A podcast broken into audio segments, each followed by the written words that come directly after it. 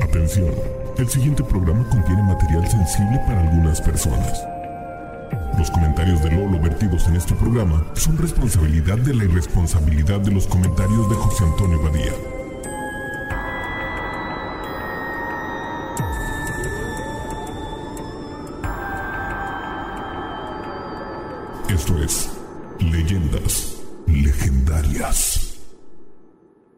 Bienvenidos a Leyendas Legendarias, el podcast en donde cada semana yo, José Antonio Badía, le contaré a Eduardo Espinosa y a un invitado especial casos de crimen real, fenómenos paranormales o eventos históricos tan peculiares, notorios y fantásticos que se ganaron el título de Leyendas Legendarias.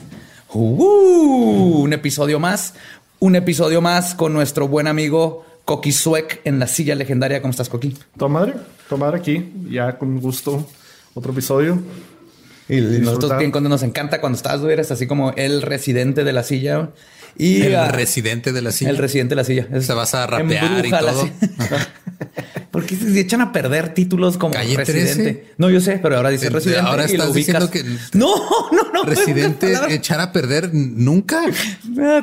¿No has visto el documental de Netflix? Está buenísimo. Es como los ladrones que echaron a perder las máquinas de esquí porque se hace frío como Las aquí en máscaras Juárez. de esquí. Y ajá, si hace frío como aquí en Juárez. Es como tú que estás echando a 22. perder muchas palabras con cada enunciado que te sale de tu cara. El punto es que yo ya no puedo entrar a un Oxxo con una máscara de esquí porque hace mucho frío porque creen que los voy a asaltar y es culpa de los asaltantes, no de las máscaras. Buen punto. Buen punto. Yo lo sé. Entonces, ¿cuál era el cuál era la leyenda de hoy o de qué vamos a hablar? Hoy, hoy les voy a hablar de quien es considerado el primer asesino en serie moderno mexicano. Moderno, como dicen las tías. Moderno. Ay, mira, qué asesino tan moderno. Está muy moderno ese güey. Con énfasis en lo mexicano. Porque la historia que les voy a contar solo pudo haber pasado en México. Y después de escuchar la historia se acordarán más del asesino que del café. Porque les voy a platicar del estrangulador de Tacuba. ¿Café Tacuba la banda o Café Tacuba el café del que se está, del que se robaron el nombre los de la banda? Pues lo, la banda y bueno, no sé, la banda empezó en Tacuba. El estrangulador vivía en Tacuba. Café Tacuba se llama Café Tacuba por Pues culpa el- de un lugar que se llamaba Café Tacuba, según Que ha de estar internet. cerca de donde el estrangulador de Tacuba cazaba a sus víctimas. Pues ahora cuando escuchen Café Tacuba se van a acordar del asesino de Tacuba. Gregorio Cárdenas Hernández, también conocido como Goyo o Goyito, nació en Córdoba, Veracruz en 1915. Goyito. así, El "Ay, Goyito. mira, Goyito el asesino. ¿Qué hiciste, Goyito? Mate- ¿A Ay, mataste, Goyito, güey, ¿a quién mataste? Ay, Ay, Goyito, no, no puedo, no puedo estar enojado contigo, Goyito. Nació en Veracruz en 1915 y era el menor de 10 hermanos. Su madre, doña Vicenta Hernández, descrita como una mujer dominante que lo reprimió hacia- hasta su adolescencia y que siempre se hace la referencia a que sostuvo una relación enfermiza con Goyo. Así nomás dicen, enfermiza. No sé qué se... Enfermiza, enfermiza de esas así como de las que son demasiado cercanos con su mamá. Eh, Lujuriosa. Sí se ve como que pueda que lo que sí sabemos es que sí O sea, era... lo amamantó hasta los 17. Sí. es todo lo que sabemos. No a propósito. Lo cual creo que lo hace poquito peor. Pues lo describe, su madre lo describe como dócil y obediente, pero algunos de sus compañeros de escuela lo señalaban más bien como un niño bastante tímido y cobarde, pero muy maldoso, pues acostumbraba dar estiércol oculto en dulces a sus compañeros o quemar el cabello de sus amigas. Pero, a ver, o sea, usaba la... Agarraba el dulce, lo abría, le metía estiércol, lo volvía a pegar y se los daba. O, No se fueron a detalles si era puro estiércol hecho bolita o si inyectaba el chicle con estiércol. No sé, pero hacía ese tipo de cosas. Eso ya necesitas tiempo. Pues los daba así como tamarindo, como pulpas o algo. Ándale, eso tiene más sentido. Eso está más fácil. ¿no? Está más fácil. Sí, yo ya me estaba imaginando así una jeringa y sacándole el relleno al bubalo, metiéndole popó. O, o, o como, o se hacía así en bolitas como conejito, como si fueran cam- acarpiñados acá. Los cacahuatitos. Con tajín. ¿No? Sí, yo lo más que llegué a hacer era, era rehusar así las envolturas de los chicles y eh, doblarlas como si tuvieran chicle y luego dárselas a los que estaban comiendo en la primaria. Eso está peor o no? Por eso nunca tuve amigos. Eso está peor, porque mínimo cuando le das estiércol obtienes algo. Tú no les diste nada. Yo les daba la ilusión de la felicidad. Yo lo estaba preparando para la vida en México, José Antonio. Goyito tenía un alto coeficiente intelectual. Yo también. no te voy a, no voy a caer en tu juego. Su madre decía que sufría de un tic llamado mal romboidal, que hasta donde pude encontrar es una infección por una candidiasis crónica. O sea que se te infecta la lengua con un hongo. Ah, la lengua candidiasis crónica creí que iba a ser como los doctor Candido Pérez. verlo todos los días. es un hongo, se te pone blanca la lengua. Y creo que está mejor que ver Candido Pérez todos los días. Y además sufría de epilepsia crepuscular. Buscando este término, me di cuenta que la mamá de Goyo no es doctora. Porque no existe el término epilepsia crepuscular como tal. Lo que sí existe es el estado crepuscular, que básicamente es cuando te quedas en la pendeja, nada más porque sí. Y brillas con brillantina en la luz del sol. y puede ser causado por epilepsia. Y el término... O por ver la saga de Crepúsculo. Exactamente. la Crepúsculo te puede dar epilepsia y el estado y te Quedas en la pendeja. el término que se usa ahora es la crisis del gran mal o el aura epiléptica es el momento antes de que sea el ataque, cuando se quedan así como catatónicos. A eso se refería la mamá de Goyo, pero como cuando te truena la tacha. Ándale, ya no te truena la tacha. oh, ando bien crepuscular, güey. Ya me, ya me crepusculé. Ando hasta el crepúsculo. Ya me tronó el crepúsculo. Se me gusta. Güey.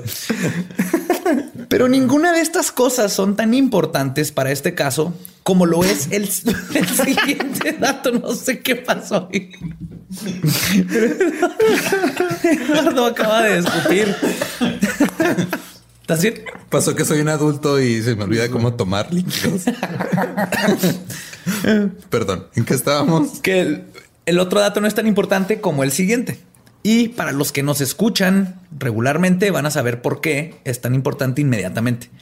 Resulta que Goyo sufrió de encefalitis en su infancia, lo cual, según el doctor Quiroz Cuarón, padre de la criminología mexicana, quien lo trató por muchos años ya en prisión, dijo que le causó una infección en el sistema nervioso central destruyendo tejido no reproducible. Entonces la encefalitis es cuando se te inflama el cerebro. Se te itis el, encéfalo. Se te, itis es inflamación. Sí, itis el encéfalo. Pero básicamente lo que voy es que no se acuerdan, pero siempre que hemos hablado de asesinos en serie aquí, un golpe en la cabeza es parte de la, este, lo que McDonald llama una de las muchas cosas que, bueno, son como cuatro cosas, ¿no? Sí, era el, ese golpe en la cabeza, traumas de hacerte pipí, hacerte pipí, eneuresis, eh, al quemar cosas y lastimar animales. Ah, lastimar Torturar animales. Esa es la triada de McDonald's, que no tienes, o sea, es triada porque con tres de esos. ¿Qué no la triada de McDonald's era la del cuarto de libra con queso? Ah, Son los arcos. es el combo tres de McDonald's. El combo tres es. no, vayan a, no vayan a McDonald's a pedir asesinos en serie. no, por favor. Pues lo que le causó esta, esta encefalitis le causó enuresis o sea que se hacía pipí en la cama hasta sus 18 años. En la triada de McDonald, de la que hablamos en el episodio El monstruo de Catepec, enuresis es uno de los factores que puede estar presente en la infancia de un posible asesino en serie. Y luego el trauma de la cabeza, y como vamos a ver más adelante, la crueldad a los animales también se va a hacer presente. Solo le falta el provocar incendios. A propósito, que no, no hay datos, pero en esos tiempos. un día llegó, se pegó en la cabeza, le dieron ganas de hacer pipí, se subió pipí en la cama. Porque, porque creyó que estaba en fuego. Dijo, la voy a apagar aquí. Y yo creo lo, de provocar incendios, no hay datos de eso. Pueda que haya pasado, pero ya ves, en, los 1900 era normal que todo se quemara nomás porque sí. Porque todo estaba hecho, todo estaba hecho de madera. Todo estaba en fuego todo el tiempo. Sí, y usaban, y usaban estiércol como concreto. Todo era flamable. Antes todo era flamable, era peligroso. Qué, qué suerte que sobrevivieron todos nuestros ancestros a esta época. Pero todos los síntomas estaban ahí. La cosa es que eran los 1900 y todavía ni siquiera se inventaba el término moderno de asesino serial. Como una pequeña historia, un paréntesis, en 1930 los alemanes usaron el término Serienmörder. Ujú. Para describir a Peter Kurten, uno de sus asesinos en serie. Pero básicamente significa un asesino que mata en serie. Sí, alguien que mata en serie, pero no era un término acuñado. No fue hasta O sea, 1900. no mata en paralelo. No, no más en serie. Ajá. Es más. Chiste para todos los ingenieros eléctricos que los escuchan. Chingada madre. De nada. Fue en 1974 cuando acuñó por primera vez el agente especial del FBI, Robert Ressler, el término ya de asesino en serie. Que si ven Mindhunter en Netflix, está hermosa, buenísima y de eso se trata exactamente. Cuando empiezan a tratar de ponerle un nombre a esto, porque no se sabía. Porque lo primero es ponerle nombre y luego empezar a ver cómo funciona, ¿no? Es cuando todos los términos que les hemos dicho, así de que es asesino ordenado, desordenado, eh, de por pasión o estas cosas, vienen de todos estos estudios. Vean Mindhunter si no lo han visto. Además de estas patologías que les conté, según el doctor Gonzalo Lafora, que también realizó estudios sobre Goyin, señala evidentes signos patógenos, probablemente hereditarios, del padre de Gregorio, que sufría de caquecas hasta los 31 años. Hay datos que fijan de tipo Nada explosivo. más hasta los 31 años. No más hasta los 31 años. Ah, porque ya- eran 1900, todo el mundo se moría a los 32. A los 33 ya estaba muerto. Sí. Jaquecas constantes. ¿Crudo? Era una. En ese tiempo todo el mundo vivía crudo, yo creo. Porque el alcohol era. Estoy hablando bien mal del pasado, ¿verdad? Era puro alcohol de grano, todo era flamable o inflamable, depende de. Todo era flamable, inflamable. Inflamable. Siempre flamable, nunca inflamable. También dicen que padecía de. Dos de sus hermanas padecían de ataques epilépticos y clasificaban a la abuela Hernández como una personalidad de tipo explosivo en temperamento. O sea, era una era abuela. Era una abuela. Ya ves que antes a todas las mujeres eh, es histérica. De hecho, histero, histerectomía, ¿cómo se llama? Histerectomía. Histerectomía viene la palabra histeria. Sí, de que les, Lo- les están quitando la, la histeria. histeria. Ajá. Toma, relájese, señora. Déjame le quito el útero. Esa es la histeria. O sea, no mames. Era, ¿cómo era? O sea, hubo un tiempo en el que la ginecología era, ah, sí, te voy a hacer que te vengas para que se te quite lo histérica. Ah, sí.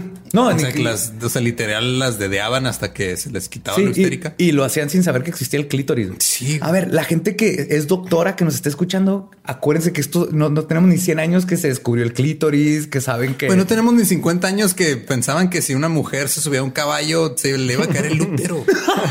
Por eso se sentaban de ladito, ¿verdad? Sí. No, no las dejaban ah, participar, participar en Sí, en el, carreras. el mar- fue el maratón de Boston en el 60 y algo donde corrió una mujer así en contra de... ¿Cómo se le ocurre? güey? Sí, ¿Cómo se le ocurre correr? Wow. El punto es que la abuela era explosiva. ya nos fuimos por una tangente muy rara. güey. Sí. Pero bueno, aparte, este Goyin también sufría de los clásicos pavores nocturnos o pesadillas angustiosas, cefalagias, que era dolor de cabeza constante, y vértigo. Perdón, es que tengo, es- este es un pedo mío, pero siempre que escucho pavor, me imagino como a un pavo endemoniado persiguiéndote. Un pavor. ¡Ahí viene el pavor!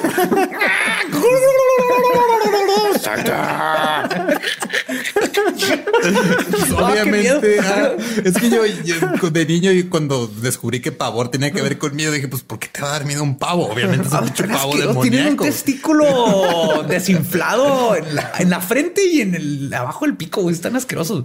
Me haría más miedo un pavor que Sí, un- pavores nocturnos así, no mames. Yo también mataba gente.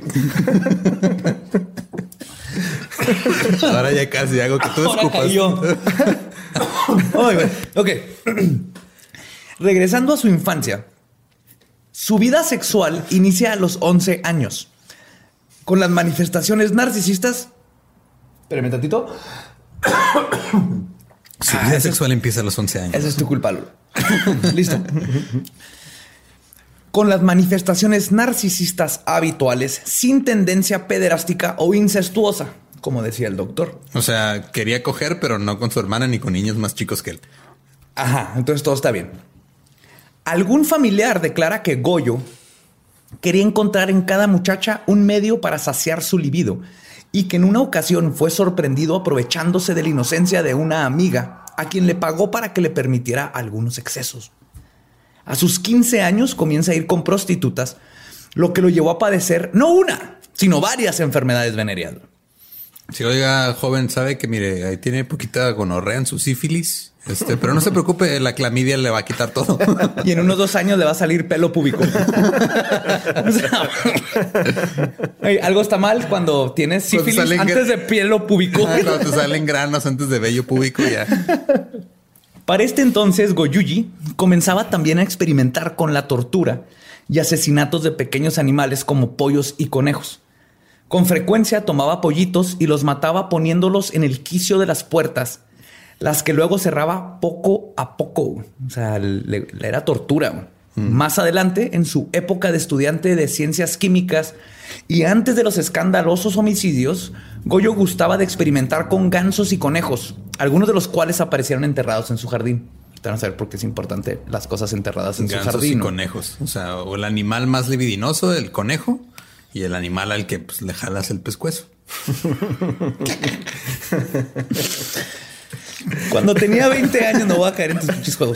Cuando tenía 20 años, conoce a Sabina o Gavina, depende de, de dónde lo leas, pero yo le voy a decir Sabina porque en la mayoría de los medios es Sabina. Sabina Lara González, de 16 años, quien se convertiría en su primera esposa, debido a que lo metieron a la cárcel por estupro y fue encarcelado en Texcoco. La familia de Sabina le dio la opción de casarse con ella para que fuera liberado de prisión y para que se hiciera cargo de su nuevo hijo porque Sabina estaba embarazada. Ok, entonces, como todo buen padre de una hija es, ah, pues estás en la cárcel por haber embarazado a mi hija, ahora te casas con ella, cabrón. Ajá. A mi hija de 16 años. Te haces responsable. Así que bueno que, porque ya se estaba quedando. Digo, es que en esas épocas, era Sí, vámonos, vámonos. Sí, o sea, a los 19 ya eras, era, eras como mercancía dañada. Ya. O sea, a los 19 no podías matar a un caballo de un golpe, no servías y te ibas a morir. Así era, la vida era, era difícil. Por eso sacaban tanto chamaco, ¿no? Para ver cuántos sí. Sí, porque de, de 16 mocosos te iban a quedar tres y nomás uno iba a poder matar a un caballo de un golpe.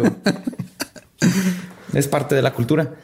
Pues Obviamente Goyuyis accedió y se casaron en Texcoco. Celebraron su luna de miel abortando.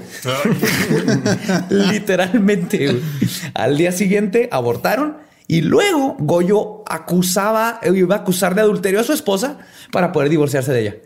Es que me engañó con un güey que tenía pena en forma de gancho, por eso salió el bebé. Pero sí, ahí les va el resumen. Embarazó una chava de 16 lo, me, lo arrestaron por, por embarazar por embarazar 16. Sale de la cárcel, la hace abortar y luego la acusa de adulterio y se pela y la deja pues sola. Imagínense en esos tiempos, aparte, aparte. Ya si ahorita todavía estamos peleando estas idioteces, eh, imagina en esos tiempos yo no, no se sabe qué le pasó a ella, pero no creo que le haya ido muy bien. Pero bueno, Goyujimugi recibió no una, sino dos becas por parte de Pemex para estudiar química. La primera, que era para estudiar en el extranjero, la rechazó porque no quería dejar a su madre sola. Creo que aquí entra lo de la relación este, enfermiza. Pero cuando se presentó de nuevo la oportunidad de otra beca para estudiar ciencias químicas en la UNAM, ahora sin tener que abandonar el país y por ende a su madre, la aceptó. Y fue gracias a esta beca que pudo salirse de su casa y de la sombra de su madre. Al fin se independizó. Desde antes habían problemas eh, con del no poder irte a casa de tus papás. Necesitabas becas de Pemex antes, era la diferencia. Antes era beca de Pemex, ahora, pues ahora son becas de la CONACIT. Pues se mudó a la casa número 20 en la calle Mar del Norte en Tacuba, Ciudad de México. La casa que se haría infame por lo que sucedería ahí. Para este entonces todo iba perfecto en su vida. Tenía un automóvil Ford propio. Uf. Sí, en esos tiempos ya traer uno tener automóvil. Ford importado. Ah, sí, tenía que estar importado, era obviamente del año, porque en ese año los inventaron, yo creo, pero ¿cuánto podía tener, no? Y además de estudiar, era empleado y líder sindical en Pemex. No nos vamos a meter en la política, pero nomás quiero que aquí hay un precedente. También trabajaba en su laboratorio casero buscando crear el precursor de la Viagra. No se sabe si lo logró. E inventó una píldora para hacer invisibles a los hombres y con eso poder ganar la guerra mundial. Ok, ahorita a ver, ah, Primero que nada, el, solo hecho de que tenga un laboratorio casero, ya de ahí empezamos muy mal. Cuando le dije que esto era nomás en México. Sí, ok. Una, tengo un laboratorio casero. Sí. Dos, quiero que se me pare. Tres, quiero que no me vean cuando se me pare. Y de hecho, Muchos- tenía muchos problemas de autoestima. muchísimo. Y es común con los asesinos en serie de este tipo que tengan problemas este, de disfunción eréctil. No porque no puedan tener una erección, sino porque necesitan algo muy específico para Su tener mamá. una erección. En este caso, su jefa. Yo sí, definitivamente a huevo que era la jefa. Pero sí. Entonces él trataba de una píldora, eh, luego se dio cuenta que es lo que verdaderamente le gustaba. Bueno, Goyo tenía una amiga de nombre Graciela Arias Ábalos, a quien cortejaba, pero cuyos sentimientos no eran recíprocos. La noche del 12 de agosto de 1942 fue a dejarla a su casa en Tacubaya, pero como el padre de la muchacha no aceptaba visitas de caballeros, la tuvo que dejar a una distancia prudente. Cuando se estaba alejando, vio como un hombre joven tomó del brazo a Graciela. Según Goyingu, simplemente sonrió y pensó a sí mismo, todo está bien. Mañana hablo con ella para aclarar las cosas. Tres días después de esto, dijo, hace tiempo que no estoy con una mujer. Entonces, Goyuyis, de 26 años de edad, a bordo de su Ford con las placas B9101, recoge a una prostituta de 16 años de edad, María de los Ángeles González Moreno. Ahí hay un patrón como que de 16. Sí, sí, sí. Nunca lo menciona. En todo lo que leí, nadie menciona nunca que la parte era pederasta. Ok, aparte de, digo, eres una mujer de 16 años que tiene que recurrir a la prostitución. Creo que eso habla mucho de esa gente que decía, ay, no, si es que con Porfirio Díaz estamos mejor. Creo que estaban equivocados. Bueno, no sé si ya por la, no, ya es después. ¿verdad? No, ya es mucho después. Ah, ok. Ajá. Sí, sí, sí. Entonces retiro lo dicho, con Porfirio estamos mejor. Sí, porque habían tortillas y trenes. Bueno, María de los Ángeles González Moreno, alias La Berta. La Berta. La Berta. Eso es, eso es mala publicidad, güey. Ella necesitaba un manager que le dijera, no te pongas La Berta. O sea, si viene alguien a, Sí, mira. a buscarte, "Ey, Te ¿quién- veo futuro, te voy a poner Berta y te vas a poner a bailar. Es que tú vas a ir. Mira, pues tenemos a María, ah, aquí está Carlita y la Berta. Está como que el, negocio no debe estar bueno. No sé. Yo creo que se lo puso a propósito, aunque no hay que ser la Berta, pero ese era su nombre. Pues Goyongu le ofrece más dinero para que accediera a ir a su casa. Tuvieron sexo y mientras se vestía, cuenta que al atar las agujetas de su zapato, dice que la sangre le hervía. El cerebro me daba vueltas y no sabía si gritar o correr. Y es cuando mientras María de los Ángeles se vestía, que Goyo le estranguló con un mecate. Lo, La peor arma que se ha usado en un homicidio en la historia de la humanidad. deja tú, ¿quién chingos tiene un mecate en su recámara? Es güey? México, todo el mundo tiene un mecate en su Algo recámara. tienes amarrado, ¿eh? A huevo. Está entrenado porque está deteniendo el cortinero o para porque una silla que se cae está para la pata. Sí, cierto. Sí, error mío. El mecate es la piedra angular. Bueno, es el mecate angular de la sociedad mexicana. Es el duct tape mexicano. Lo que hizo después con su cuerpo depende de la fuente. Se dice que a algunas de sus víctimas le aplicó tintes inyectados en la cara para intentar esconder su identidad. ¿Se acuerdan que tiene un laboratorio personal? Y algunos periodistas adjudican a Goyo declaraciones de que experimentó con procesos de momificación que practicó con sus víctimas. Será un mad scientist, era un Está un científico, loco, de película. que la voy a pintar de verde con mucho aceite vegetal. Ajá. Pura para. Y no era nada, ningún comer. pedo así de tratar de reanimar a la persona. No sé, lo mismo pensé como H.P. Lovecraft acá, Reanimator. Quería ser zombies. No lo dudo que tal vez sí quería hacer zombies, hacía la Dahmer y todo eso. Quería Sí, ser está. zombies invisibles con erecciones. que tuvieran erecciones perpetuas güey, para los que cargaran gansos. güey. Lo que sí se sabe es que finalmente tomó a Berta, la envolvió en un impermeable, la arrastró a su patio y la enterró en una fosa de un metro de profundidad. Un metro. Un metro, o sea, aparte huevón, güey, un metro de- Eh, era- eran otros tiempos, vamos a decirlo así. Mientras realizaba, se dijo a sí mismo, mientras realizaba este trabajo, perdón, se dijo a sí mismo, y escuchen esto, Y cito, esto es como el gato que ensucia y después tapa la porquería. Esa fue su justificación. No, un asesino de, con buenos modales. Así es. Así como que, ay, ups, cagué, entonces tengo que, Tengo que tengo tapar la caquita. Luego- Hablando de una mujer. De voy a 16 tirar años. una maceta porque soy un gato. Ajá. Entonces, quiero que se hagan acordar de todas estas cosas del, del Goyuyis porque es Pero importante. t- también, o sea, como el, como el güey de Catepec, él también solo tuvo víctimas mujeres. Puras mujeres. También. Ay, güey, esos, esos traumas con la mamá están cabrones. Es muy raro. De hecho, es, es raro que un asesino en serie este, heterosexual mate a hombres. Por lo general, tiene que ver mucho con lo sexual en los asesinos en serie. Entonces te vas a ir por tu preferencia sexual. Si eres homosexual, vas a matar como Dahmer. Buscaba hombres homosexuales. Si eres heterosexual, buscas mujeres, porque la gran mayoría de los asesinos en serie tiene que ver con un aspecto sexual. Y si eres furry, Uf. Deja Pues tú, por hay- eso hay- ya no encuentras a tu perro. Hay uno que hay uno que otro de esos cabrones que se ponen tacones. Los- los- Sí, los que cambian. Ajá. No, y luego hay otros que no se trata del sexo, sino del control, como eh, BTK. Y él mataba familias enteras. ¿cuál era BTK?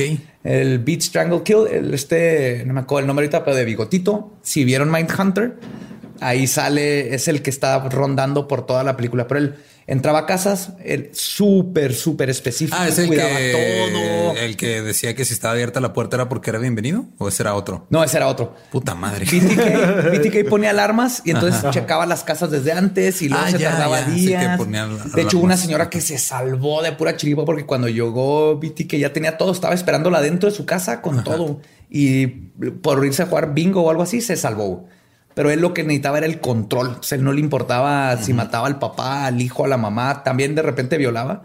Pero A ver, analiza lo que estás diciendo. Perdón, sí, No, de pero- repente violaba. De repente, Me de vez en cuando violaba. Me refiero a que su fin para sacar su ansiedad este, patológica no era lo sexual, era el control, era el, con- el saber que pueda Sí, controlar. ya y si le quedaba una algo de tiempo, si andaba un poquito ahí caliente, pues violaba. Pero pues no era lo que quería, era que él quería nada más matar. Era Una más. pizquita de sal. Sí, es. Tenis. eh, ahorita me acuerdo, pero es. PTK. Entonces este güey nada más, o sea, fue, mató puras mujeres y esta fue la primera. Puras mujeres y esta es la primera eh, oficial. La Ahorita primera que sabemos. La primera que sabemos. Y sobre su primer víctima, Goyo relata que no hablamos durante el camino. Nunca supe su nombre. Lo único que recuerdo es que no traía pantaletas. Pues obviamente no le pagas para hablar, güey.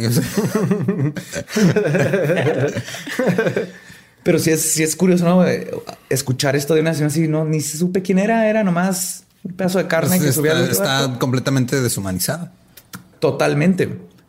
Ocho días después, en la madrugada del 23 de agosto, Goyingungis salió a cazar de nuevo y Raquel Martínez León, una prostituta de tan solo 14 años de edad, fue su siguiente víctima. No Se- mames. se- A los 14 años no deberías, no deberías tener la necesidad de prostituirte para vivir. De- deberías estar. no deberías ni siquiera estar pensando en sexo. güey. No, de deberías estar, este, haciéndote trencitas con brillantina. Deberías y- estar practicando pasos de Spice Girls con tus amigas. Bueno, ya es este. ¿Cómo se llaman los coreanos que bailan? eh, ¿Qué no pop? sé. Todos se llaman Lee. Sí, el grupo BTK. BTS, no, BTS. No, BTS. Sí, Mm. IBS, no, IBS Oh. es el. Bueno, deberías de estar practicando movimientos de K-pop a los 14. Ay, ah, pinche México. A ver. Ok. La subió a su automóvil, la llevó a la casa. Después de tener relaciones, Raquel se encontraba admirando la gran colección de libros que tenía Goyo. Eran puros ah, libros de pintar.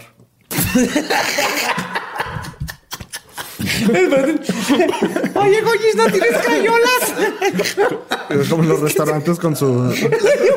Con su menú para niños así enrolladito y crayones. Eso les daba para entretenerlas. Ah, maldita sea. nomás, nomás porque no existen los nuggets en ese tiempo, sino yo estoy seguro que estaría que, comiendo pues, nuggets. Los estaba inventando cuando mataba a los pollitos en la puerta. Ay, güey. Pues. Ay, güey. Goyo la sorprendió por la espalda, le estranguló con el mismo mecate que había utilizado anteriormente y le enterró en su patio. Ok, es hora de una historia graciosa. Encontré en varias fuentes que al parecer La chica que fue identificada originalmente como Raquel González León apareció viva meses después. Para entonces, su hermano había muerto de un infarto al enterarse de su muerte original y la verdadera víctima había sido enterrada con su nombre. Así que la segunda víctima de Goyo, técnicamente no sabemos quién fue, porque la confundieron y está enterrada con el nombre de una persona que no se murió y que está viva. Ah, mira qué gracioso. Súper gracioso. sí, es lo más gracioso que se llama Burocracia Mexicana, 1900. Pues, ahí tengo un libro de este, las bases de la comedia, te lo puedo si quieres, para que aprendas qué es gracioso. Porque encontrar un cuerpo de una persona después de que se murió su hermano, creyendo que era su hermana, no es gracioso. Depende de tu ángulo en la vida.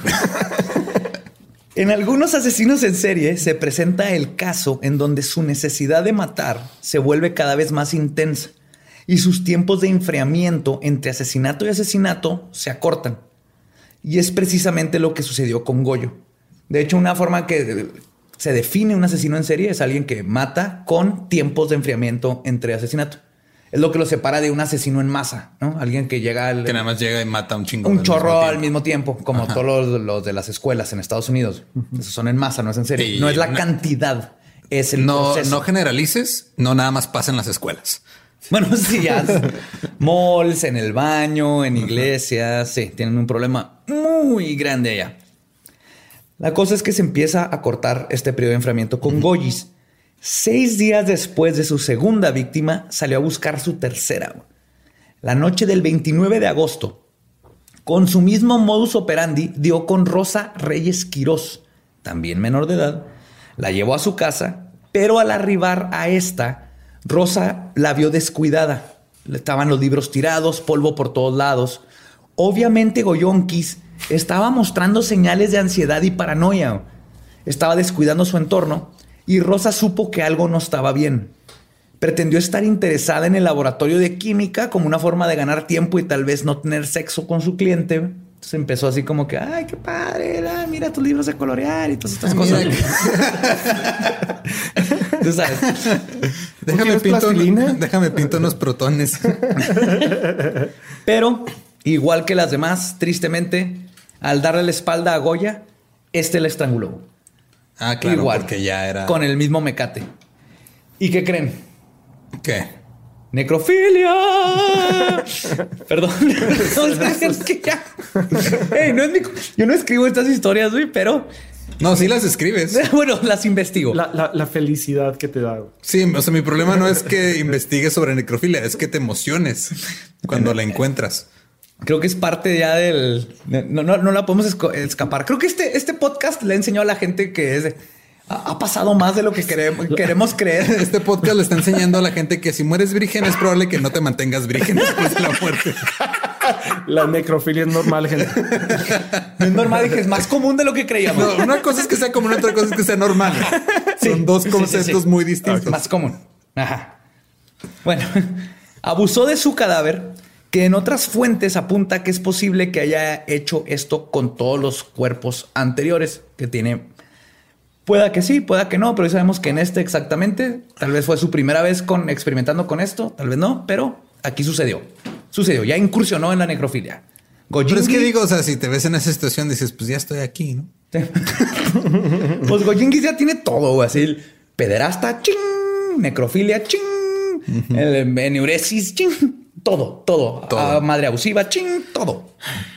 Su excursión homicida. es el, mejor partido de los asesinos en serie.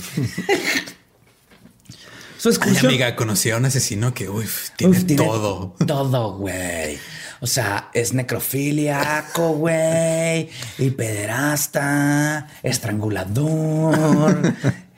y es del sindicato de Pemex, güey. Y, manejo, un Ford. Su excursión homicida seguiría en aceleración. Tan solo cuatro días después de Es que eso no es una excursión. Una excursión es salir a caminar entre, entre el cerro ver los diferentes tipos de flores, ver pájaros que nunca has visto. Eso es una excursión. Escoger una mujer de edad menor de edad que vas a estrangular es parte de. Ese es su hobby. Eso es, es- es un entretenimiento. Hay gente que identifica pájaros. Este vato mataba mujeres. Ok. Qué bueno que, que, que- que lo vean como es. Porque tan solo cuatro días después de asesinar a Raquel, un 2 de septiembre, Goyo buscó a Graciela Arias Ábalos. ¿Se acuerdan Su de ella? crush. Su crush. La invitó a comerse un sándwich en el trocadero. Sí, y lo dejó en visto. O sea, le- Oye, en, ese tiempo se, comunicaban por telegramas y le regresó el telegrama con dos palomitas azules y ya sin respuesta. ¿Cuál encuentro casi quién sabe cuántas mujeres no se han salvado de imbéciles como este gracias al dejar en visto Ajá. WhatsApp salvando vidas? Pues el trocadero Y arruinando matrimonios. no sé, todavía existe el trocadero. pero sí, sí, mándenos ahí un mensajito porque la invita a comer ahí. Después le ofreció llevarla a su casa y ya fuera de esta, antes de que Graciela se bajara del auto, Goyungis decidió declararle su amor. Cuando fue rechazado, intentó besarla y Graciela le propinó una bien merecida bofetada. Pues no es no, pendejo. Exactamente. Esto hizo enojar tanto a Goyo y aquí varían los reportes. Unos dicen que arrancó la manija de la puerta del carro y empezó a golpear a Graciela en la cabeza con ella hasta que la mató. Otro reporte dice que sacó un mecate del pasamanos del carro O sea, y le estranguló. mecates por todos lados. Ella, o sea, era hace mucho, pero ya habían mecates este, portables, portátiles. Portátiles. Ajá. Mecates para tu carro, mecates para tu bici. Lo que sí es seguro es que él asesinó en el carro. Y después de tomarse un- Coche, Badía. Ah, coche. O auto. Recuerda Sí, que cierto. tenemos gente que nos escucha en otros lados. Discúlpenme, el Y coche. Carro es un anglicismo, es un pochismo. Y cada vez que decimos Coche. carro se le cae una pluma de Quetzalcoatl. Entonces hay que honrar a nuestros dioses. Pero luego se- no nos podemos confundir con tiró el coche en el coche. No sé, pero voy a decir coche. Ok. La coche, nave. La nave. La no, nave. no, tampoco te vayas tan para allá, güey. No mames. me regreso un poquito al norte, güey. Me nivelo, déjenme me nivelo, déjenme me nivelo. Bueno, lo que sí es seguro es que la asesinó en el carro. Y después de tomarse un minuto para componerse y relajarse, encendió el automóvil y se llevó el cuerpo a su casa. Ahí la acostó en su cama y de nuevo los reportes varían, ya que no se puede confirmar que tuvo sexo con el cadáver. Pero tuvo sexo con el cadáver. Neta. Era su obsesión y lo que hicimos que se quedó, él dijo que se quedó dormido a un lado de ella toda la noche. Eh, creo que podemos asumir que ya cruzó la línea de necrofilia hace seis días. Yo creo que podemos asumir que también con su crush. Ay, Dios mío. Pero ya me está saliendo así frases de mi mamá. Ay, Dios, no. No Pues- puede ser posible esto. aproximadamente a las 3 de la mañana salió a su patio para enterrarla junto con los otros tres cuerpos. ¿Cuánto es el ancho de un cuerpo más o menos? Porque si nada más enterró a un metro y luego, o sea, nada más caben como dos y medio, ¿no? Sí. en un metro de profundidad. De hecho, ahí cuando vean las fotos, salen los dedos de los pies. Ni si- no están bien enterrados. De volada se fue a la tierra y hizo todo su trabajo mal.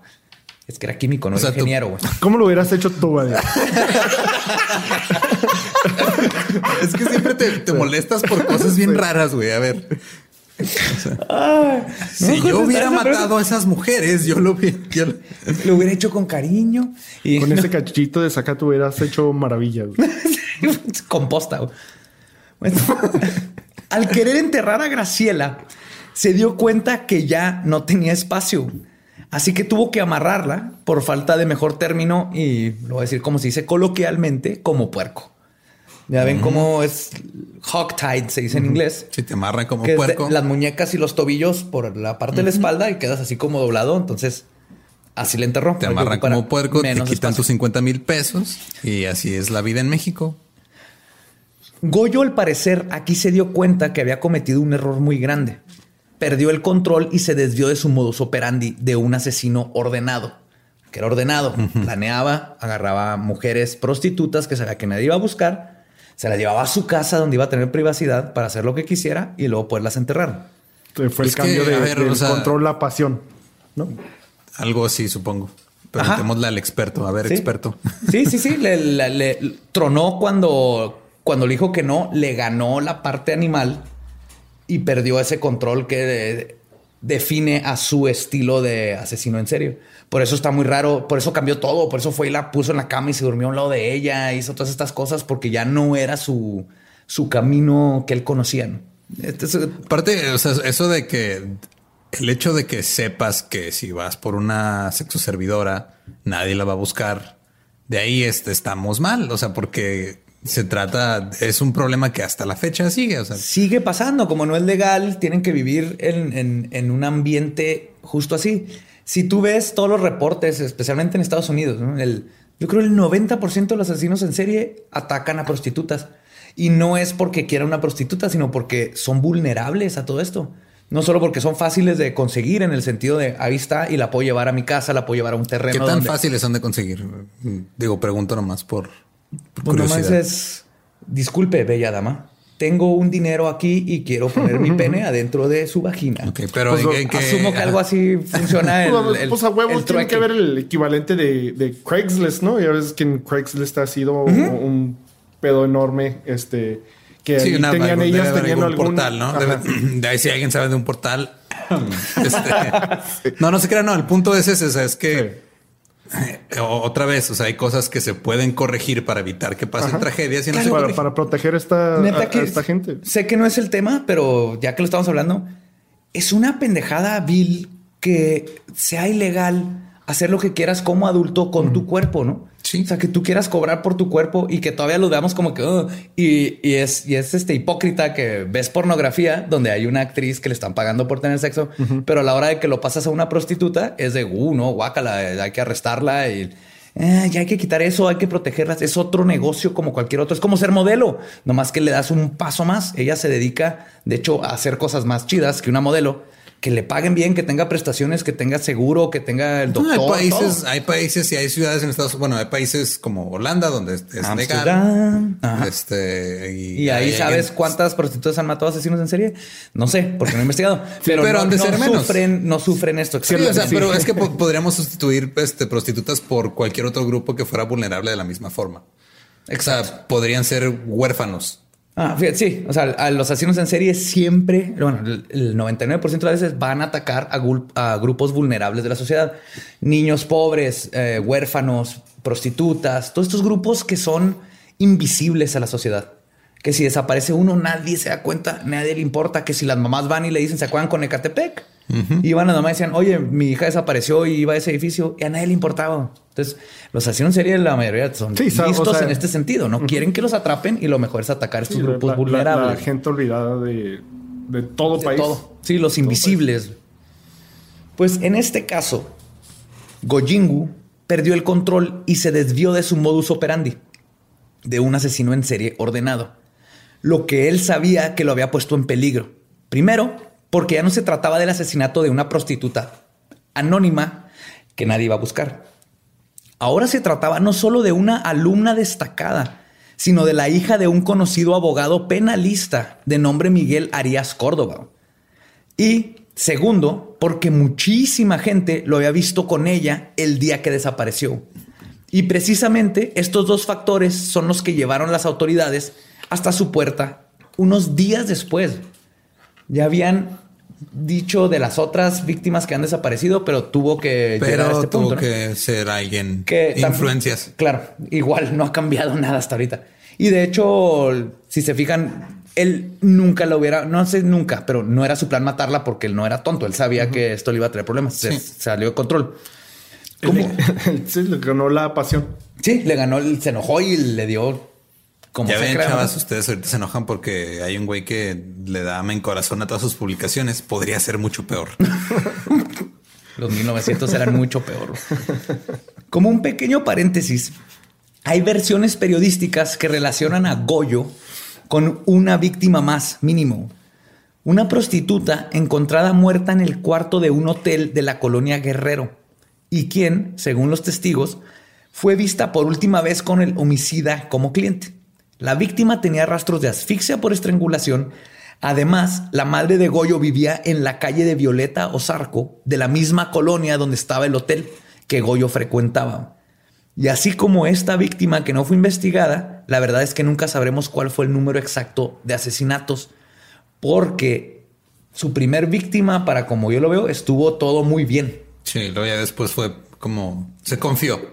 Sí, o sea, sus, tres víctimas que conocemos son estas cuatro.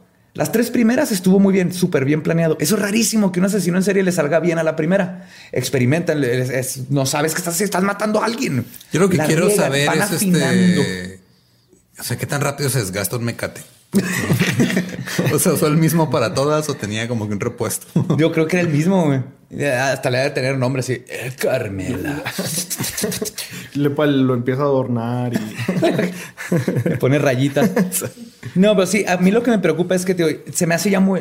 el primer asesinato que conocemos, el que está oficialmente por el que lo juzgaron, está muy bien planeado, muy bien orquestado. Como para que haya sido el primero. Como para que haya sido el primero. Todos empiezan y es, raro y, uh, y la cagan y lo van afinando. Y sabemos que hay este, que a fuerzas que fue él y no lo, no lo acusaron. Entonces, quién sabe cuántos hubo donde fue afinando su asesinato y su modus operandi. Ok. Pues Goyo, sabiendo que su tiempo estaba marcado, fue con su madre y la convenció de que no se sentía bien y necesitaba entrar a un hospital psiquiátrico. Su madre accedió y el 7 de septiembre Goyo ingresó al hospital psiquiátrico del doctor Oneto Berenque, que está ubicado en la calle Primavera en Tacubaya, explicando a los doctores que necesitaba cuidados porque había perdido completamente la razón. Un día después llegó al hospital el subjefe de servicios secretos, Simón Estrada Iglesias, alias El Gallo, o Rochita, depende de si era su amigo o no. Todos los... Todos los policías tienen que tener apodo antes. Bueno, los policías de alto rango. Llegó a interrogar a Goyo sobre el asesinato, ya que no fue difícil dar con su nombre en la investigación, porque como mencioné, muchos testigos declararon que la última vez que lo habían visto a Graciela era con Goyungus. Entonces, el gallo entró al cuarto de Goyo y cuando le preguntó, ¿sabes por qué estoy aquí? Goyo le contestó, ¿ves esta píldora? Mientras sostenía un pedazo de gis en su mano. Yo puedo hacer píldoras que hacen que los hombres se hagan invisibles y que podrían ganar la guerra. Y además, si quería, me la podría tomar ahorita mismo, hacerme invisible y escaparme. Pero no quiero. Pero no lo voy a hacer. Porque esto es un gis. Mis píldoras están allá. Y, y, obviamente, como es México, con eso le bastó para salvarse. no, no, no. De hecho, en solo unos minutos de interrogatorio, el subjefe, el gallo, este, le estuvo diciendo, fuiste tú. Y en minutos, Goya confesó que había matado a Graciela y que la había enterrado en el patio de su casa. No batallaron nada. Sigue siendo un imbécil, cobarde, sin huevos, pues de lo peor, como clásico asesino en serie. Es particular. Tiene cadáveres como los demás. Mal enterrado.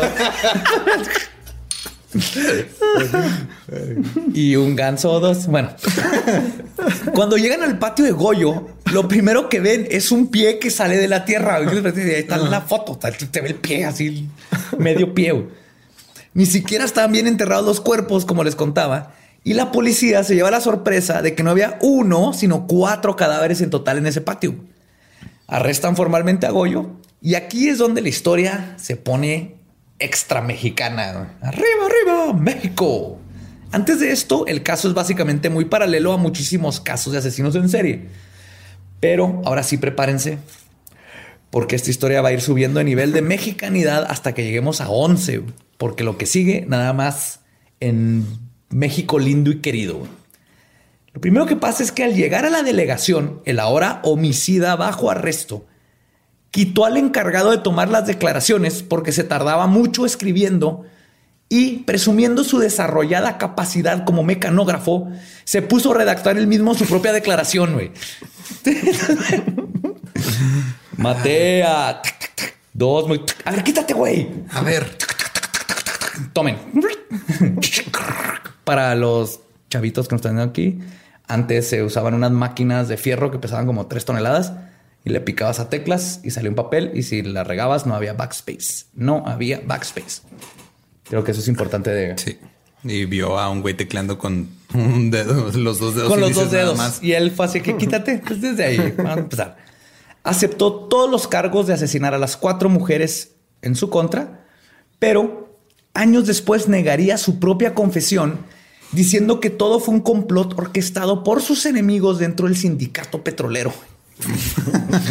México no cambia. Ah, Pemex. Complots y Pemex y todo. Esto es un complot. no maté a esas muchachitas. No me sale AMLO, perdón por eso. Yo no estaba imitando a AMLO, no sé de qué hablas.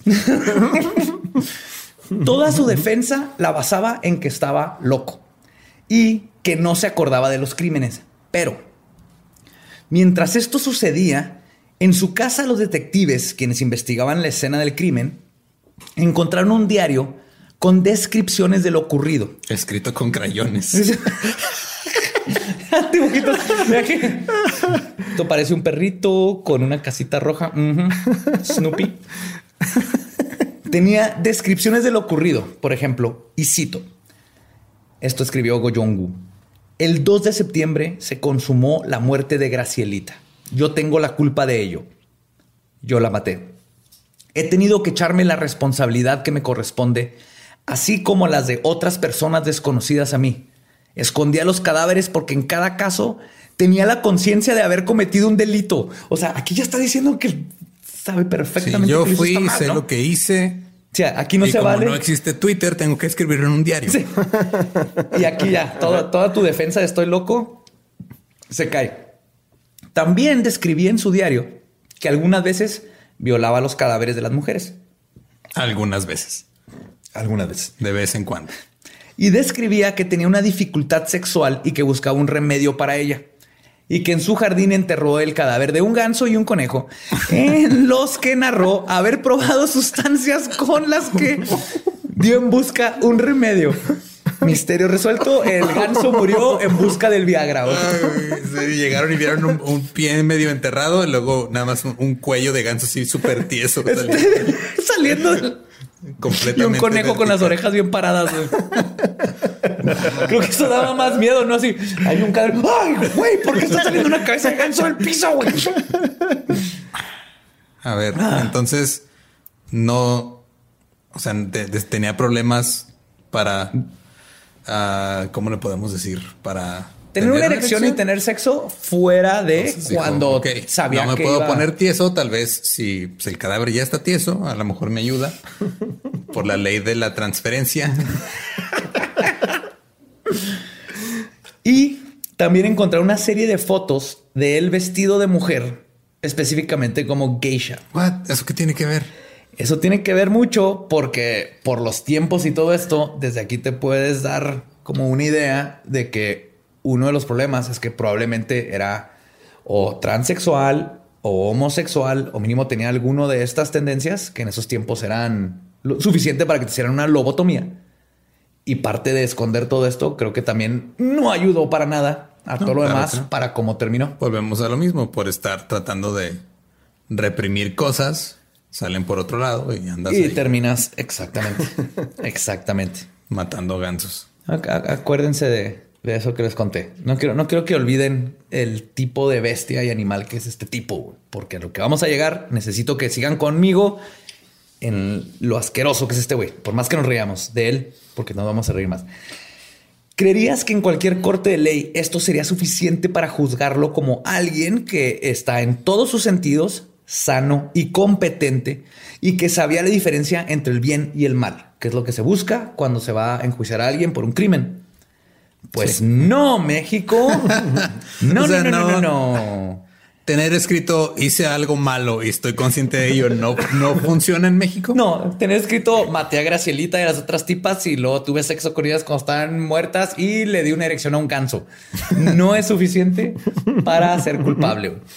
Le dictaron auto de formal prisión y entró al Palacio Negro de Lecumberri, al pabellón de los enfermos mentales. Y un día después, los abogados lograron hacer que lo trasladaran al manicomio general de la Castañeda como si estuviera loco. Los psiquiatras, que, ojo, diferencia, no es lo mismo tener patologías y problemas con estar lo que en la ley lo que se define como no te puedo juzgar por lo que hiciste es cuando no estabas en ti y no sabes que lo que hiciste estaba bien o mal. Que este vato, obviamente sabemos que sí. Pues los psiquiatras prosiguieron con la moderna e infalible técnica terapéutica de darle electrochoques e inyectarle pentotal sódico, el suero de la verdad, Ajá para determinar si realmente estaba loco o solo fingía. Que obviamente estamos hablando de México en que en los 40 Ajá. Entonces los electrochoques eran le poner una pila cuadrada en la lengua. de 9 volts. De volts. ¿Está loco? Ajá. Ya, le güey de los toques que llega al bar cuando ya estás pedo. De hecho, creo que decían, a ver, chúpala. Y si la chupa, está loco. Alguien sano no hubiera chupado una pila. Bueno, ya, ya cambió el nombre de pila. Ahorita sí hay que chupar pilas, pero determinaron que no estaba loco. Durante su tiempo de estancia en el manicomio se menciona que durante su breve paso por la Castañeda, acostumbraba a mantener relaciones amorosas con el personal femenino que ahí laboraba. Empezó a asistir a las clases de psiquiatría que ofrecía el director del manicomio. Entraba a la biblioteca sin problemas, recibía visitas familiares e incluso se iba al cine con algunas amigas. Ah, mira. ¿Por qué dan clases de psiquiatría en un hospital? Ah, y dejan que entre uno de los que está ahí como buscando su defensa, asesino de mujeres, y luego lo dejan salir con otras mujeres ahí. Sí, tú vete al cine un ratito, no pasa nada. De seguro iban el miércoles de dos por uno, ¿no? Para, una, lanita. Goyito era ante todo un hombre muy pragmático. Ah, claro. Un mexicano old school, all the way. Pero sus privilegios en el manicomio se acabaron después de dos años de estar ahí porque un día decidió tomarse unas vacaciones y se escapó. se fue a Oaxaca donde se convirtió en maestro rural. No mames. Por un rato. Cuando fue reaprendido, alegó que no se había escapado, sino que había tomado un sabático. Así como que nomás me fui un rato, ya me tocaba, pues tú sabes, ir a ver acá, el conocer el país. A meterme a ayahuasca, Oaxaca. A, conocerme a mí mismo, tú sabes, güey. Está chida la pinche ayahuasca, güey. La paciencia de las autoridades habían terminado decidieron que ya había tenido suficientes libertades el Goyungu. O sea, después de dos años de haberlo dejado ir al cine mientras estaba internado en un Ahora sí. ¿Te fuiste a ser maestro rural? No mames, cabrón, pichicente. ¿Cómo te atreves a educar a la gente del pueblo? Vente para acá. Y ahora sí, el 22 de diciembre de 1948 lo metieron de nuevo a la cárcel de Lecumberri. Lecumberri. Lecumberri suena como un cereal. Lecumberri, ajá, yo me comería Lecumberri con... Nuevo Lecumberri con malvaviscos. Busca tu premio del estrangulador adentro. sí, Un mecatito.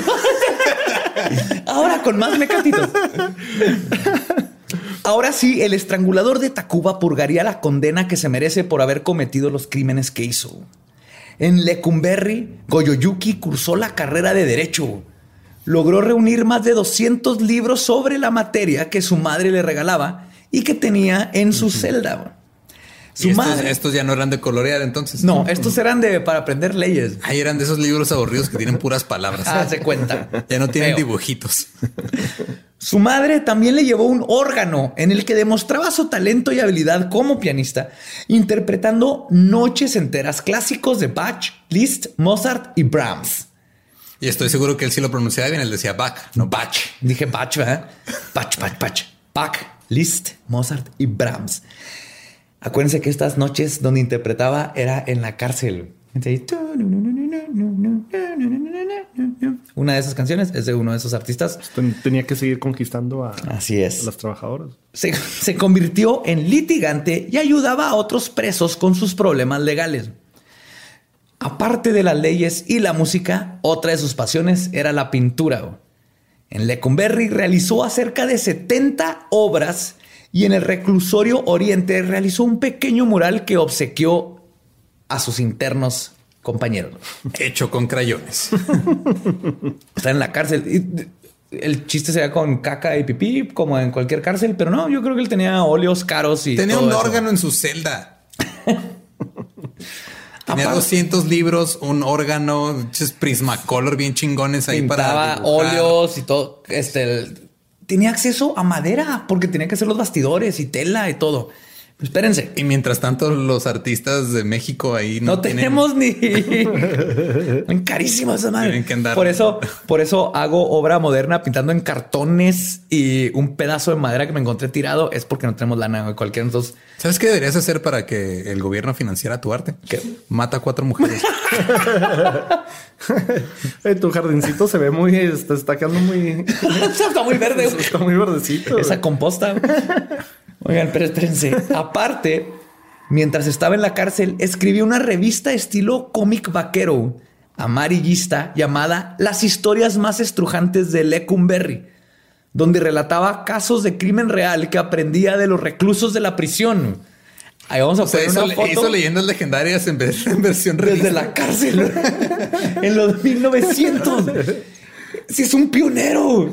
Él vendía revistas.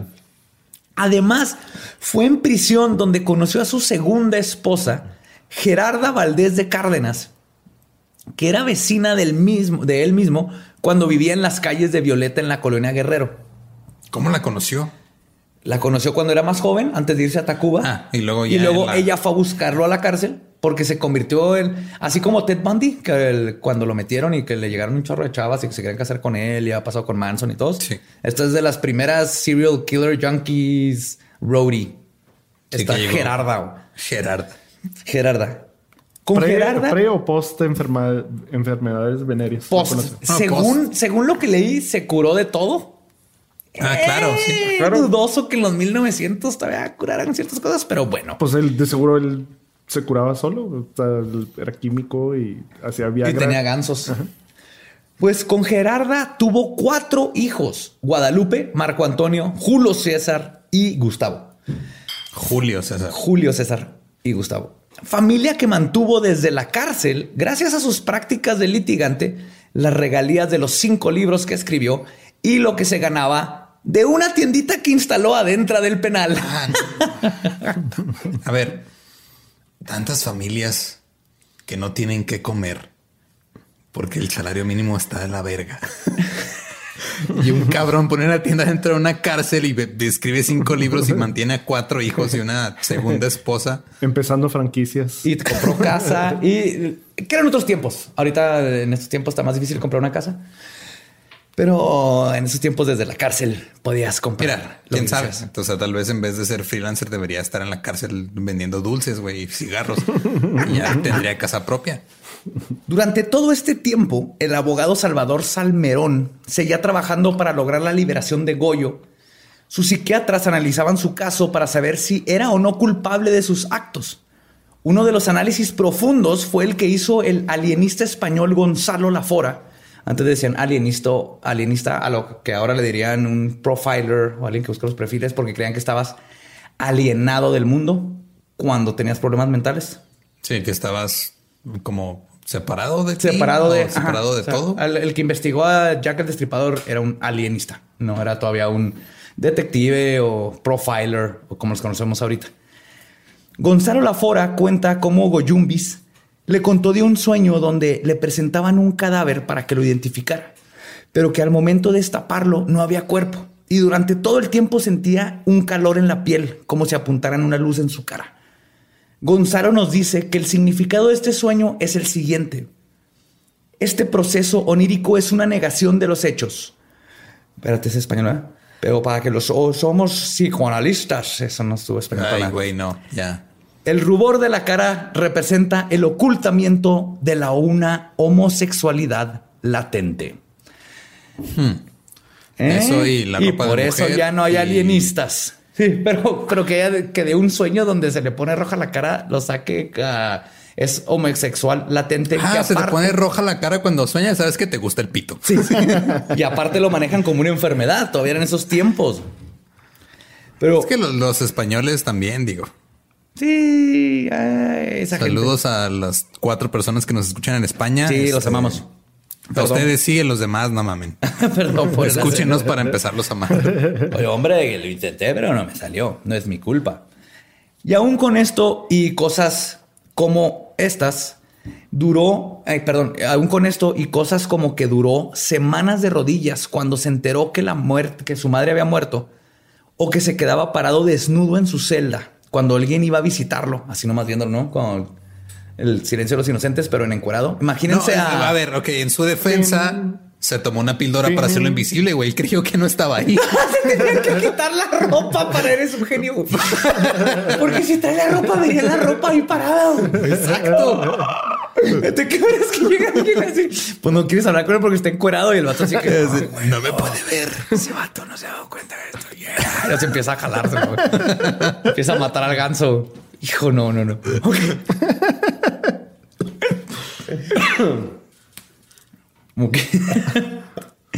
pues aún y con todo de estas cosas, el 8 de septiembre de 1976, después de que familia apelara al entonces presidente de la República, Luis Echeverría Álvarez, este determinaría que Goyo era una celebridad y decidió concederle un indulto presidencial. Ah, no, puta madre.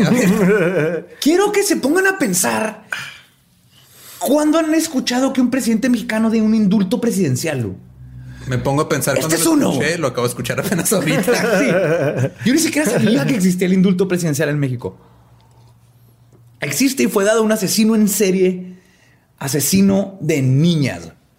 Y después el juez 28 de lo penal, Raúl Gutiérrez Márquez, determinó que Goyo no fue legalmente responsable de los ilícitos que se le imputaron 34 años atrás. Le limpiaron, dijeron, no fue tu culpa, todas esas mujeres, no me importa, vámonos. Y el 8 de septiembre de 1976, el estrangulador de Tacuba abandonó la cárcel. Lo recibieron cientos de reporteros a los que solo dijo que sus planes eran titularse como abogado, seguir pintando, escribiendo e irse de luna de miel a Ciguatanejo.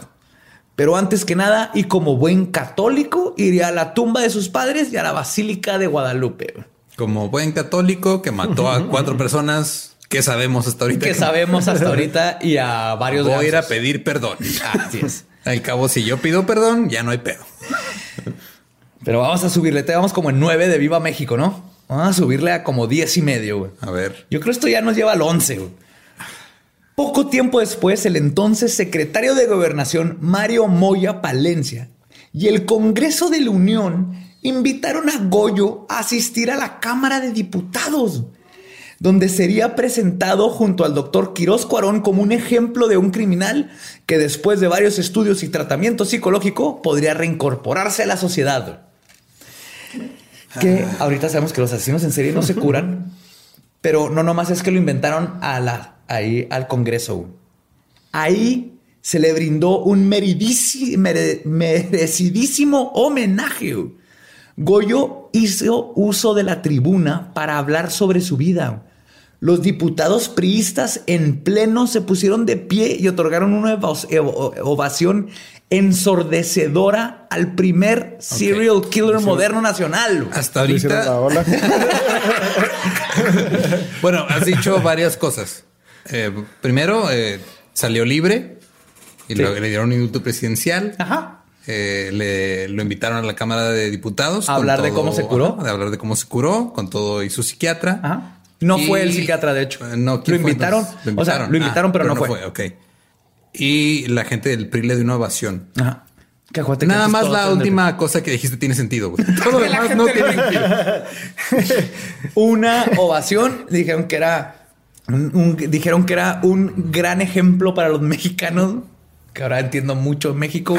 México. Señores, ¿a cuál de nosotros no se nos ha pasado un poco la mano con nuestra mujer? No más que aquí a mi compadre le pasó varias veces. Goyuyi son cuatro, pero todos ya, ya se curó gracias a las instituciones mexicanas que todo arreglan. Dijeron que era un, caso, un claro caso de rehabilitación. Incluso llegaron a hablar en su momento de construir un monumento con su efigie en la Ciudad de México. Un monumento de Goyo con la mano arriba y un mecate en la mano, güey. y un ganso en la otra. Tengo que confesar, eso hubiera estado bien pinche heavy metal, güey.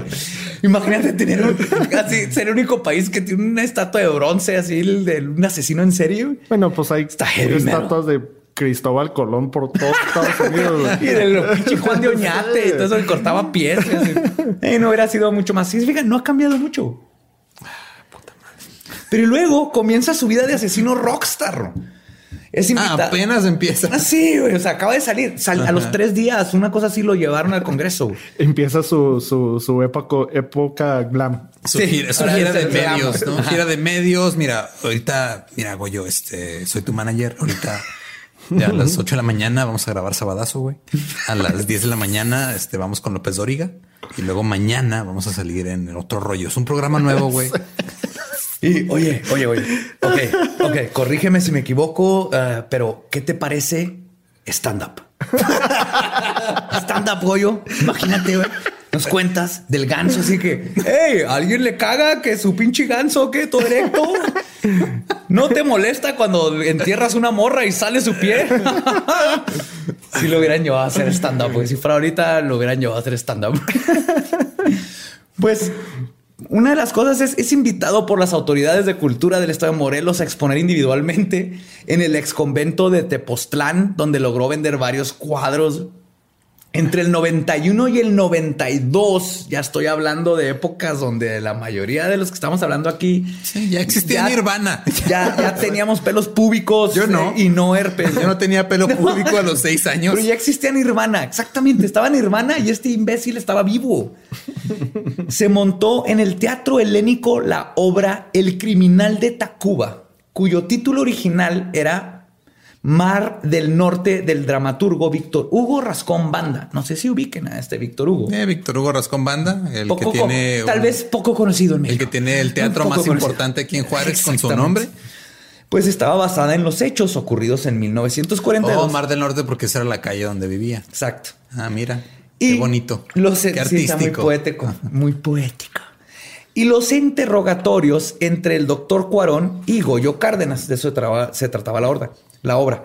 El director de esta puesta en escena era Raúl Quintanilla, quien invitó al ensayo general a Goyunguru. Le dijo, Kyle, Goyunguringui pensaba que la obra sería un homenaje al apreciar las escenas de los asesinatos. Obviamente va a pensar que es un homenaje porque el pinche Senado de la República ya le aplaudió. Ahora cree que en arte... Pues él llega y se da cuenta que hay escenas de los asesinatos de mujeres y las referencias hacia su madre y a su propia sexualidad por las fotos de las geishas. Y el Goyogungu, ahora abogado titulado, decide demandar a los productores y escritores de la obra, güey. y les gana y les toma 8 millones de viejos pesos, güey.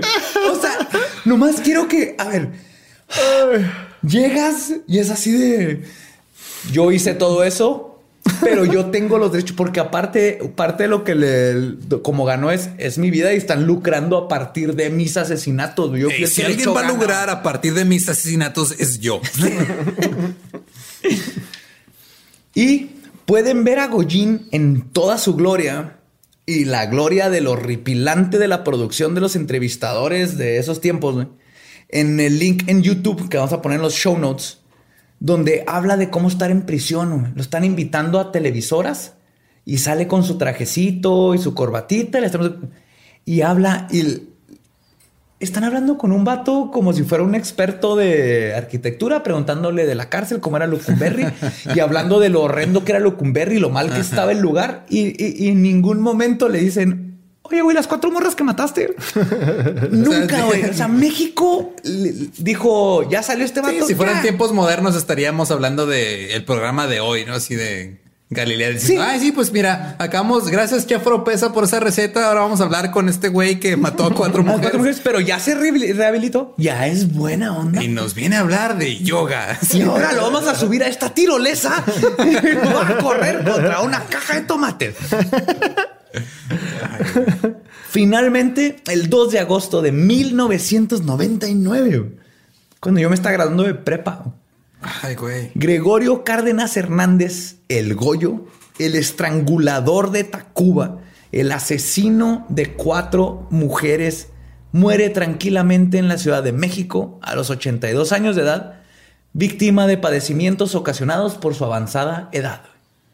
82 años. 82. Vivió a los 82 con todo el dinero del mundo, sin problemas económicos, manteniendo hijos, esposa, están sus hijos. Y dicen que en México no se puede progresar. O sea, si, el asesino en serie pudo. Hay talento, solo falta apoyarlo, definitivamente. que obviamente el gobierno aquí la aplicó bien, apoyó. Les dije que íbamos a, a tirar un Viva México al 11 esto sí, creo que lo puede decir el... No hay otro país donde haya pasado esto.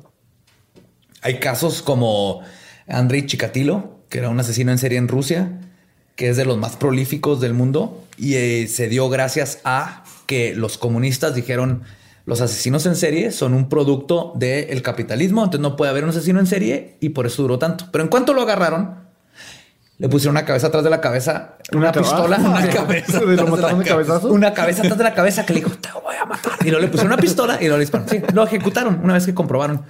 Nunca había escuchado que un asesino en serie no solo saliera libre, lo declararan culpable, que esté sano, no culpable de sus crímenes y lo llevaran al Senado y le dieran toda la libertad. Ese es Goyo y pasó en el 99, todavía estaba vivo. ¿Está pensionado? no lo dudo. el IMSS le pagaba así su pensión. Sí, sí, sí, no. Y tenía su casa que sacó con crédito y todo. No, pues. Vamos a brindar por México. Viva México. Vamos a. Por nuestro primer asesino en serie moderno, que fue. Moderno. Llevado a todas las alturas. Espero que les haya gustado. Si alguien fue en el 99, yo me está agradando de prepa, pero no tenía idea de nada de esto. Pero si alguien que en esos tiempos estaba en la Ciudad de México que se acuerde de más datos de este tipo, qué chido si no está la tumba para ir a. O sea, si ese güey siguiera vivo ahorita sería youtuber, güey. Sí, hubiera llegado a ser youtuber. donde hablaría de los, de los problemas de la cárcel de Lecumberri. que de, y que hay que cambiar. videos de cómo pintarse como geisha. sí, Era ahorita competencia Yuya. Güey. No, Yuya, no, te, no, no le llegas al... al no. Ahora estaría matando mujeres en los, en los números de, vistas en YouTube.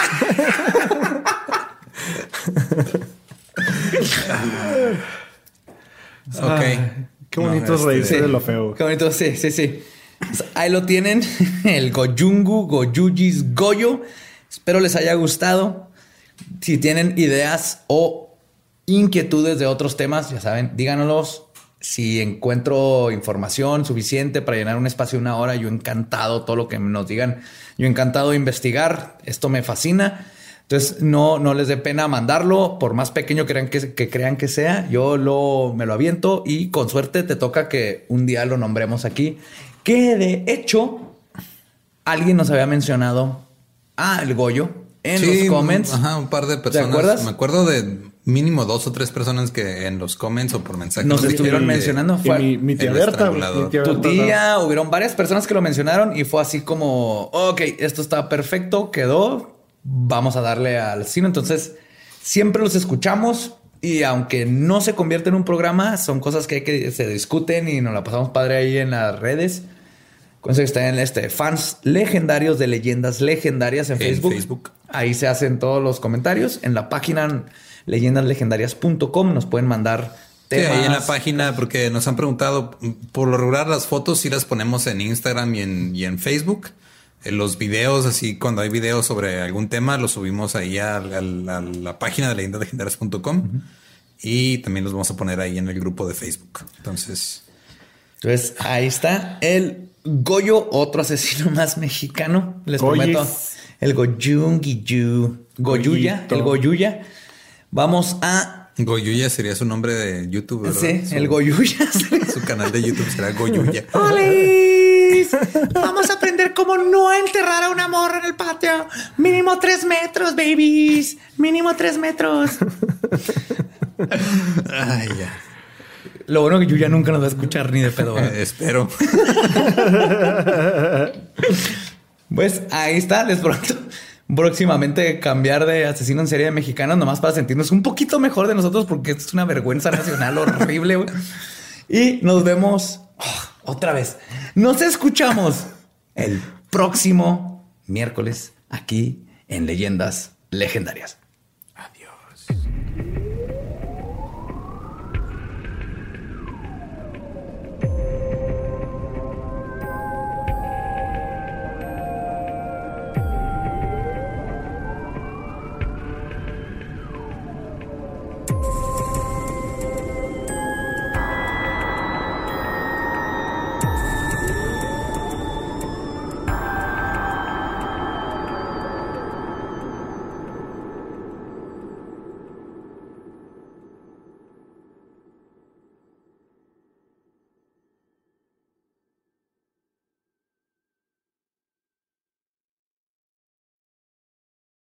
¿Estás listo para convertir tus mejores ideas en un negocio en línea exitoso? Te presentamos Shopify. Tal vez no lo sabías, pero nuestro podcast More Than Mamis es un negocio y lo empezamos por supuesto para desahogarnos y hablar sobre la maternidad, no para convertirnos en expertas de ventas y del e-commerce. Así que sí, necesitábamos ayuda para vender nuestro merch y poner en marcha nuestra tienda. ¿Y cómo suena con Shopify?